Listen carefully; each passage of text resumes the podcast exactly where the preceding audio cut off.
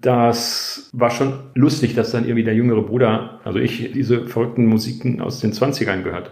Aber es war, weil ich eigentlich offen allen anderen Leuten gegenüber war und kein Schrat, waren die das okay, weil ich habe ja kein Gesetz daraus gemacht. Ich habe diese Musik lustig gefunden und die Freunde meines Bruders und auch meine Freunde fanden es ebenfalls lustig, dass jemand in dem Alter äh, mit 15, 16 oder 13 oder wie alt ich weiß nicht, diese Musik hört.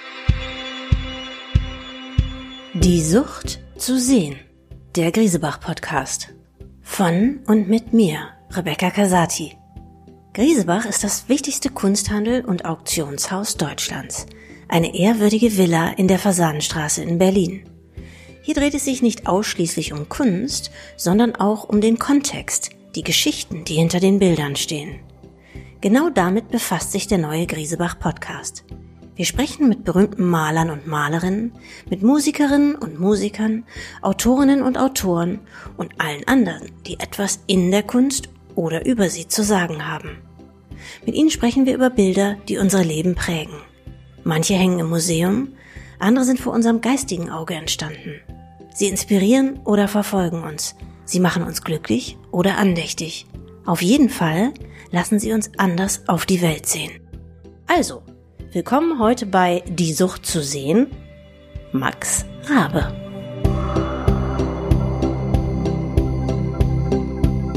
Hallo, Herr Rabe. Guten Tag. Anfang März hatten Sie auf Ihrer England-Tournee noch Standing Ovations in der Cadogan Hall in London und wenig später, im April, hätten Sie dann in der ausverkauften Carnegie Hall in New York auftreten sollen. Das wurde genau wie Millionen anderer Auftritte von anderen Künstlern dann gecancelt. Wo wären Sie jetzt heute, wenn es Covid-19 nicht gegeben hätte? Also rechnen Sie überhaupt so? Ich habe aufgehört, äh, weil ich sonst verzweifle. Äh, wir hatten so schöne, neben den genannten Orten wäre ich nach Wien gefahren. Wir hätten in Bremen und Hamburg Konzerte gegeben. Es sind ungefähr 30 Konzerte, die wir jetzt einfach verschoben haben, bis auf die Amerika-Tournee. Die mussten wir leider absagen. Und ob wir da äh, nach Boston und Chicago und eben New York, ob wir da so einfach wieder hinkommen, das ist ja immer ein großer Aufwand. Und da kommt man ja auch nicht einfach so rein in diese tollen Säle. Wann und ob das überhaupt wiederholt werden kann, weiß ich nicht. Aber die anderen 30 Konzerte, die wir jetzt verschoben haben auf den Herbst, hoffe ich, finden alle statt. Wie nutzen Sie oder die Künstler, die Sie kennen, diese Zeit gerade? Kann man die überhaupt gewinnbringend nutzen oder? Naja, äh, am Anfang gab es schon so eine gewisse Lethargie. Äh, irgendwie so das vage Versprechen, man könnte ja mal sich wieder treffen und was schreiben und so mit Achim Hagemann oder den Jungs von Rosenstolz oder Annette Humpe. Das ist dann nach Wochen zum ersten Mal dann eingetroffen, dass man sich traf und äh, erste Ideen ausgetauscht hat. Aber das hat ein bisschen gedauert. Ich äh, habe einfach nur rumgehangen und gedacht, das gibt's ja nicht. Sie treten ja schon mal vor 19.000 äh, Menschen in der Waldbühne auf. Wie sehr fehlt Ihnen das jetzt gerade? Also auch die physische Resonanz, die vom Publikum ausgeht. Es ist eigenartig, dass man doch als Musiker vor allen Dingen für Publikum arbeitet. Ich habe während der gesamten Zeit eigentlich zwei, drei Auftritte gehabt, die ohne Publikum stattfanden. Ich war bei Daniel Hope, Hope at Home, er hat ja einige Konzerte gegeben in, in seinem Wohnzimmer mit, mit Christoph Israel am Flügel. Ich war der erste Gast, der, äh, den er eingeladen hatte. Das war ganz lustig mit so einer Schiebetür. Er wohnt in so einer Altbauvilla. Und diese Schiebetür habe ich dann während des Auftritts mit einem Besen aufgeschoben und dahinter stand er dann und haben wir dann wenigstens zwei Stücke auf großem Abstand mit Geige, äh, hat er mich dann begleitet gespielt. So. Das war noch ganz lustig, aber dann mit dem Orchester waren wir im Tempodrom. Ersten mit Christoph Israel und später kamen dann einige Kollegen dazu, die dann in diesem großen Amphitheater des Tempodrom sozusagen dann verteilt mit großem Abstand dazu kamen. Und ich weiß doch, äh, wie die Leute reagieren. Ich sehe das Publikum ja nie. Ähm, das ist ja das Eigenartige. Die ersten zwei Reihen kann man erkennen, wenn man nach unten schielt, aber das macht man nicht. Man guckt ja einfach in die Ferne und äh, gibt so jedem das Gefühl, dass man ihn ansieht. Aber de facto sieht man auf der Bühne als Sänger kein Publikum, aber man spürt es ganz intensiv. Das leiseste äh, Murren, das leiseste Lächeln bekommt man mit. Da ist eine ganz starke Stimmung und wenn die fehlt, meine Güte, dann kann man eigentlich auch eine Probe abhalten. Dann braucht man sich kein Smoking anzuziehen und ein Geisterkonzert zu geben. Ich kann mir nicht vorstellen, dass die Fußballspieler richtig Spaß haben ohne Publikum. Man spielt mit einem anderen Feuer mit Publikum. Das ist beim Fußball bestimmt genauso wie bei Konzerten, bei jedem Musiker, bin ich sicher. Ja, das sind schon extreme Zustände gerade die allen viel abverlangen. Jetzt feiert das Jahr 1920 ja ausgerechnet dieses Jahr sein 100-jähriges Jubiläum. Mhm. Aber weiter entfernt, wahrscheinlich von dem Übermut und der Experimentierfreude, der künstlerischen Energie, als, äh, als jetzt könnte es ja eigentlich gar nicht sein. Haben Sie sich das anders erträumt, anders vorgestellt, eher wie ein Revival? Naja, die, die Historie oder die Geschichte wiederholt sich ja nie. Und ich hatte mir überhaupt keine Gedanken gemacht zu äh, 2020. Das kam dann nach und nach so ein paar Interviewanfragen. Ja, jetzt ist ja 2020 und 100 Jahre und jetzt gehen die 20er Jahre wieder los und so. Aha, ja, stimmt, ja, gut. Da habe ich gedacht, ja, jetzt gibt es tatsächlich einige Stücke, die de facto 100 Jahre alt sind. Zum Beispiel äh, von Robert Stolz das Stück Salome, das wir sogar aktuell im Programm äh, haben, wenn wir denn spielen. Und das ist de facto 100 Jahre alt. Das ist schon eigenartig, weil für mich war die Musik nie so 60, 70 Jahre alt. Wir hatten ja quasi Staffelübergabe. Ich habe ja auch einige der Interpreten und Komponisten noch kennengelernt, als wir beim Meisel Verlag anfingen und äh, bei Verlagsfeiern gespielt haben, standen da plötzlich die Komponisten und Texter neben mir, deren Werke wir gespielt haben. Das war, das war schon sehr eigenartig und lustig. Aber ähm, die Geschichte, wie gesagt, äh, wiederholt sich nicht und die hatten ja ihre Katastrophe hinter sich. 1919 ist ja, 18 ist ja der, der Erste Weltkrieg erst zu Ende gegangen ja. und äh, was war das für ein Durcheinander in Berlin? Bis die turbulenten, wilden 20er anfingen, an die wir heute denken, wenn wir ans Berlin der 20er denken, die, glaube ich, kamen erst so nach und nach und bestimmt noch nicht im Jahr 20. Also wer weiß, was uns noch ins Haus steht. Ja, Sie haben äh, ja ganz früh angefangen, diese Lieder, also Lieder von vor allem jüdischen Komponisten der 20er und 30er Jahre auf der Bühne zu singen. Ähm, darauf muss man Mitte der 80er Jahre in Berlin ja auch erstmal kommen. Das fing schon viel früher an, als ich Messdiener war, ein kleiner Junge war wir hatten natürlich eine Musiktruhe mit Plattenspieler und zwischen all den Platten von äh, James Last bis Beethoven und äh, Forellenquartett, äh, Quintett ähm, war äh, eigentlich alles verdreht. Es gab eine Shellac-Platte.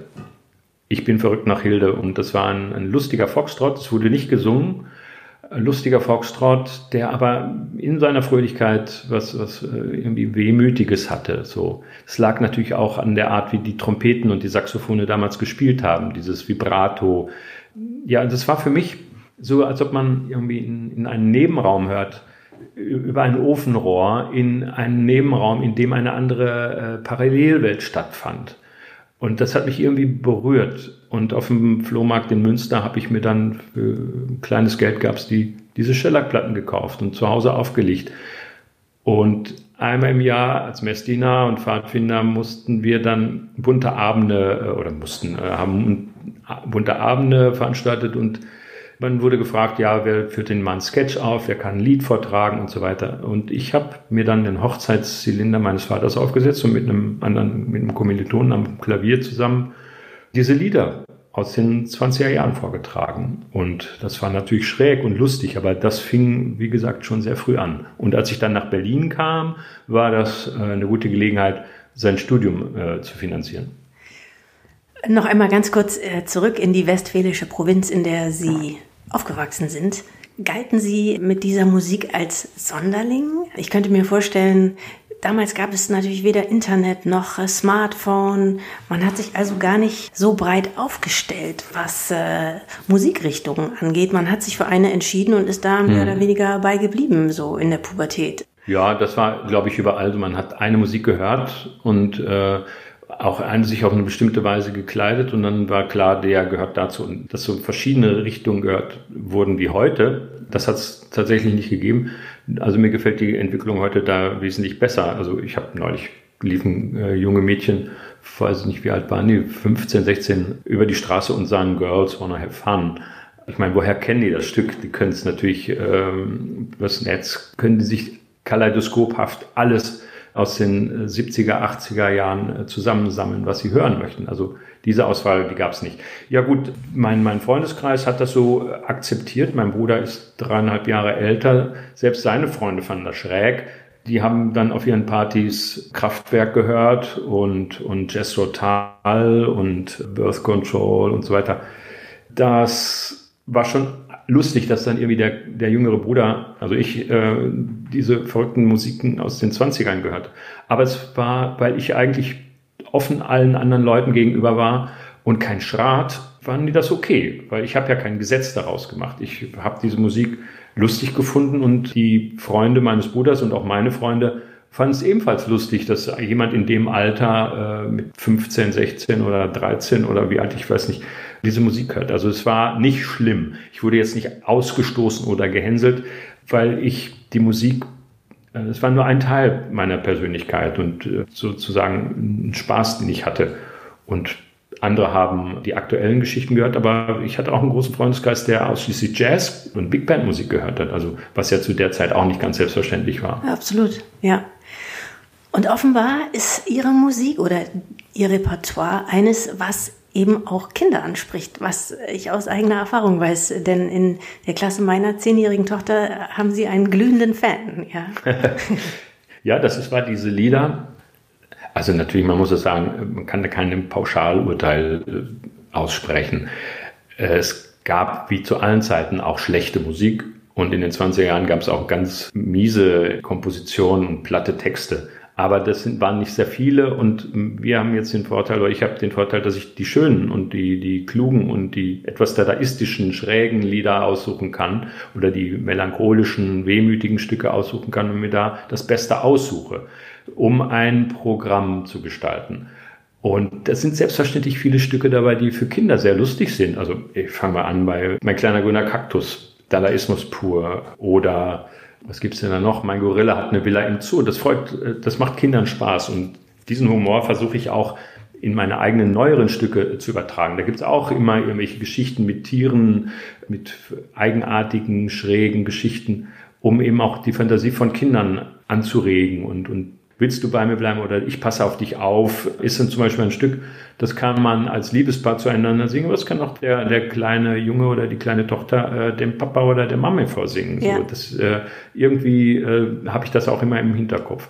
Und ich war ja sehr klein, als ich diese Musik entdeckte und eben auch wegen dieser Texte äh, mein Febel dafür entdeckte. Ja. Sie sind dann als, als junger Mensch, als junger Mann nach Berlin gekommen. Mit welchen Bildern sind Sie in diese Stadt aufgebrochen? Was haben Sie sich vorgestellt, wie Berlin ist und was haben Sie gesucht und, und haben Sie es dann gefunden? Ich hatte ein ganz bestimmtes Bild von Berlin. Es hing mit den Namen zusammen, die Straßennamen und die Orte. Meine Familie mütterlicherseits kommt aus Berlin und um Berlin und ist an den Sonntagen quasi immer thematisch in Berlin spazieren gegangen. Wenn wir dann Kaffeerunden hatten, und die Onkels alle beieinander saßen und Tanten, äh, weil die DDR, wie gesagt, war eigentlich, also die Mark Brandenburg war die Heimat und einige lebten in Berlin, einige äh, im Innermark Brandenburg und die sind Anfang der 50er Jahre schon ausgewandert, weil die mit dem System nicht richtig klar kamen als Bauern haben die nicht verstanden, dass sie nicht mehr für sich selbst wirtschaften durften, sondern äh, Planwirtschaft folgen mussten. Es war dann auch meine Großmutter, die zu meinem Opa gesagt hat, wir gehen hier weg, bevor sie dich auch abholen, weil nämlich Bauern verhaftet wurden oder äh, abgeholt wurden und keiner wusste, wo sind die jetzt. Also ja. äh, so sind die dann in, in der Nacht- und Nebelaktion schon Anfang der 50er Jahre in den Westen gezogen, nach Westfalen ins Münsterland. Da hat meine Mutter dann meinen Vater kennengelernt, aber eben auch Bauern. Und da wurde oft über Berlin gesprochen, weil die zweitgeborenen Söhne sich oft beim Militär, also ich rede jetzt äh, von der Kaiserzeit, ja. äh, das endete, unsere militärische Laufbahn endete mit dem Ersten Weltkrieg. Ja. Aber die äh, sind dann beim Militär gewesen, bei den Garde-Kürassieren in Potsdam zum Beispiel oder Garde-Ulan. Da wurde über Berlin gesprochen, was man da gemacht hat, wie langweilig Potsdam zu der Zeit war äh, als Garnisonsstadt ja. und äh, dass man sich in Berlin amüsiert hat. Dann vielen Namen, Begriffe und, und Straßen, die so in den 20er, 30er Jahren ein großes Thema waren. Zum Beispiel, welche waren? Admiralspalast. Okay. Viel meine Mutter, meine Oma war äh, als junges Mädchen im, äh, zur Grünen Woche in Berlin und ist mit ihrem Cousin in den Admiralspalast gegangen, hat in der letzten Reihe oben irgendwo gesessen und als sie nach Hause kam, durfte sie davon nichts erzählen, weil nämlich das Ballett lediglich mit Bananen bekleidet auf der Bühne getanzt hat. Also ah, da, das, das war, äh, das war nichts, was man als äh, brave Tochter sehen sollte. So im, im Josephine Baker Stil. Ja, also ja. das Ballett, wie gesagt, also nicht Josephine Baker. Ja.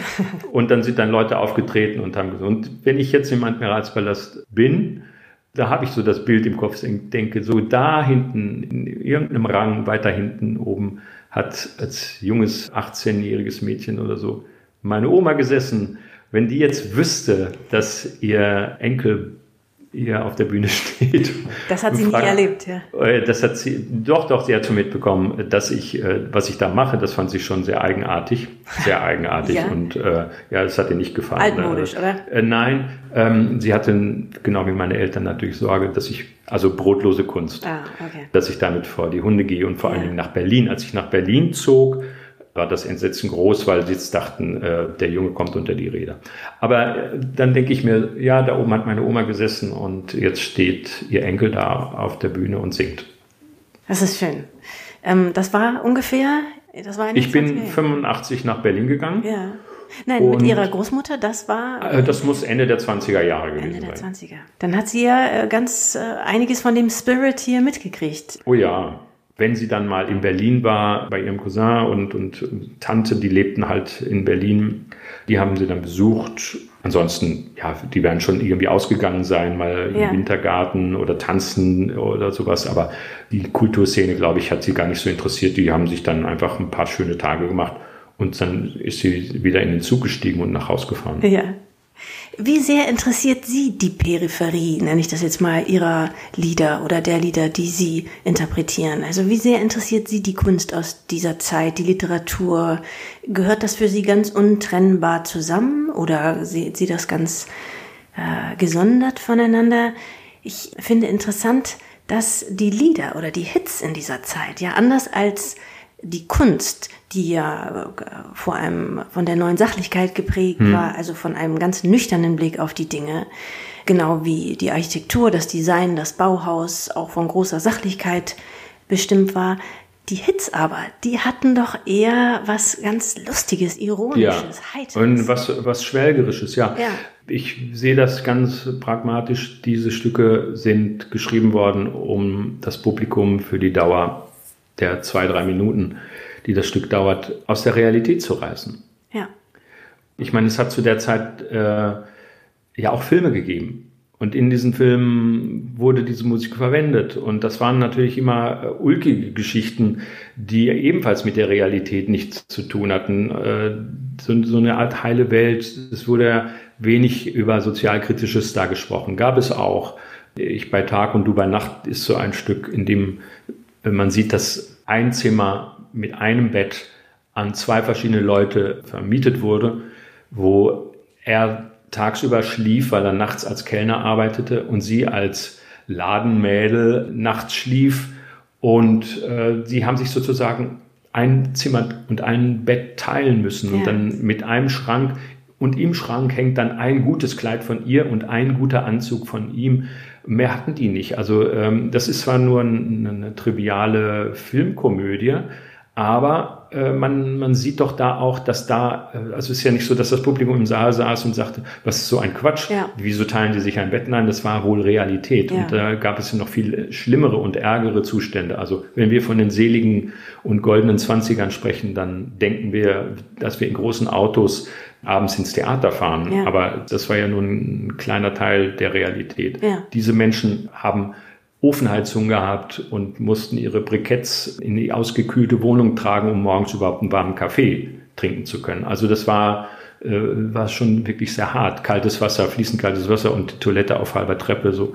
Die guten äh, goldenen Zwanziger waren eben so golden dann tatsächlich nur für, für eine ganz kleinen Kreis. Mhm. Gut, was hat das jetzt mit der Malerei zu tun? Auch das war natürlich eine Elite, die sich, die das überhaupt genießen konnte. Ich glaube, die, die Akzeptanz für das, was so an Malerei in den 20ern entstand, die war so groß vielleicht nicht. Wie viele Häuser gab es aus der Zeit, die im Bauhausstil gebaut wurden? Es gab diese Siedlung, aber die prägende Architektur, glaube ich, zu der Zeit war doch noch sehr, sehr schwer und wilhelminisch. Ja. Berlin hatte bestimmt einen anderen, ein anderes Aussehen als jetzt zum Beispiel äh, Fritz Langs äh, Metropolis. Ja, definitiv.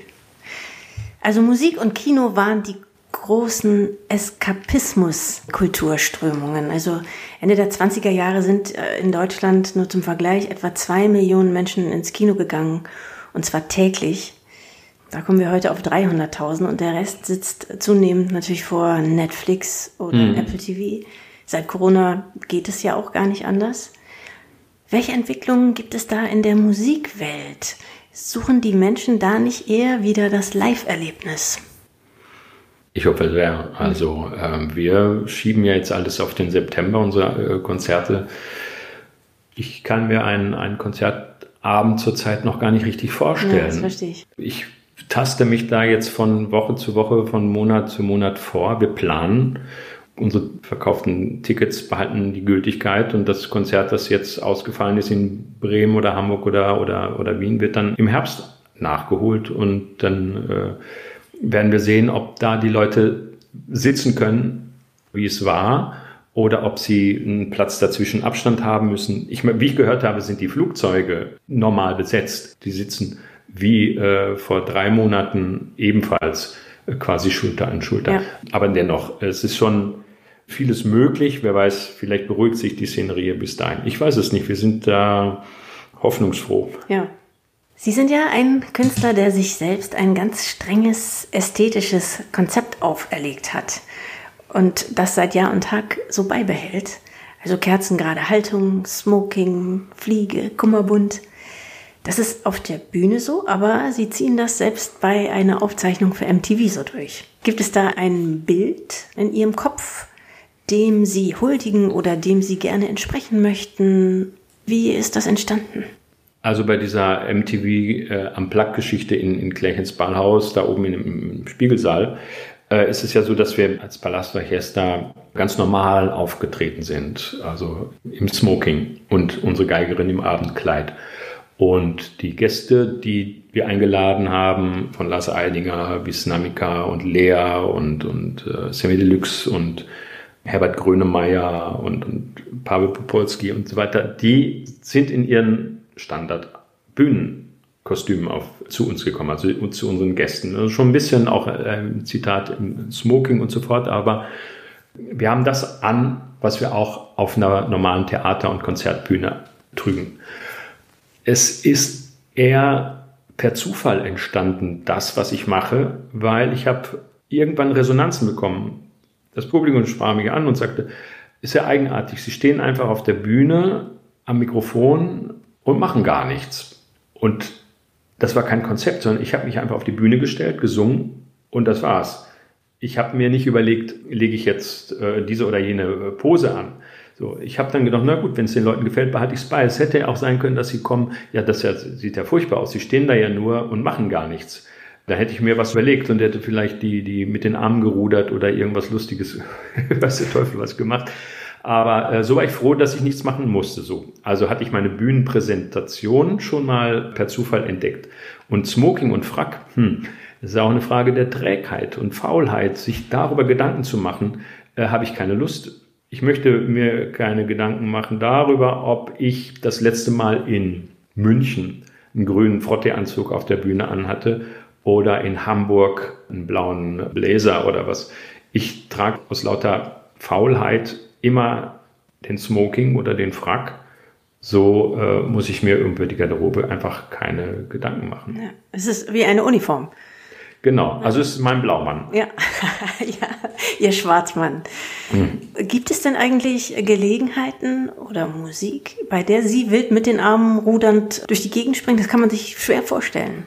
Doch, doch, das habe ich vor, vor kurzem kam es wieder. Das war Birth Control, das Stück Gamma Ray. Das lief früher auf unseren Partys oft und da sind wir wie die Irren durch die Gegend gesprungen. Ja. Plötzlich legt da jemand das Stück auf zack, ich konnte gar nicht mehr anders und bin dann wie ehedem verrückt durch den Saal gehopst. Ah, kann passieren, aber an sich äh, bin ich dann doch eher für den kultivierten Paartanz. Behaupte ich jetzt mal. Vielleicht zum Abschluss, was vermissen Sie am meisten in dieser Zeit?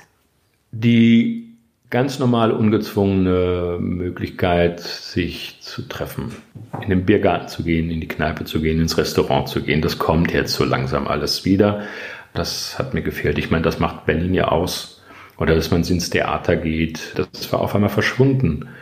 Ich dachte, ja, jetzt habe ich frei. Eigentlich müsste ich jetzt auf Tour sein und arbeiten.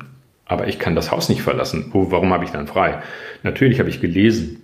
Ich kann mich sehr gut beschäftigen allein. Und, äh, aber die Geselligkeit ist mir doch sehr wichtig, schon immer gewesen. Ich habe immer einen Freundeskreis gehabt, schon auch jetzt nach wie vor Viele aus meiner Grundschulzeit oder Kindergartenzeit habe ich sogar immer noch Freundschaften aus der Studienzeit, Schulzeit, die, die ich pflege, die mir wichtig sind. Und wenn man sich gar nicht besuchen kann, wenn man dann schon mal frei hat, das ehrlich gesagt hat mir sehr gefehlt. Ja, dann danke ich Ihnen ganz herzlich für dieses Gespräch, lieber Max Rabe. Sehr gern. Hoffentlich auf ganz bald und dann wieder live und in Farbe und im Bitte. Smoking. Ja. Das war das Gespräch mit unserem ersten Gast, Max Rabe.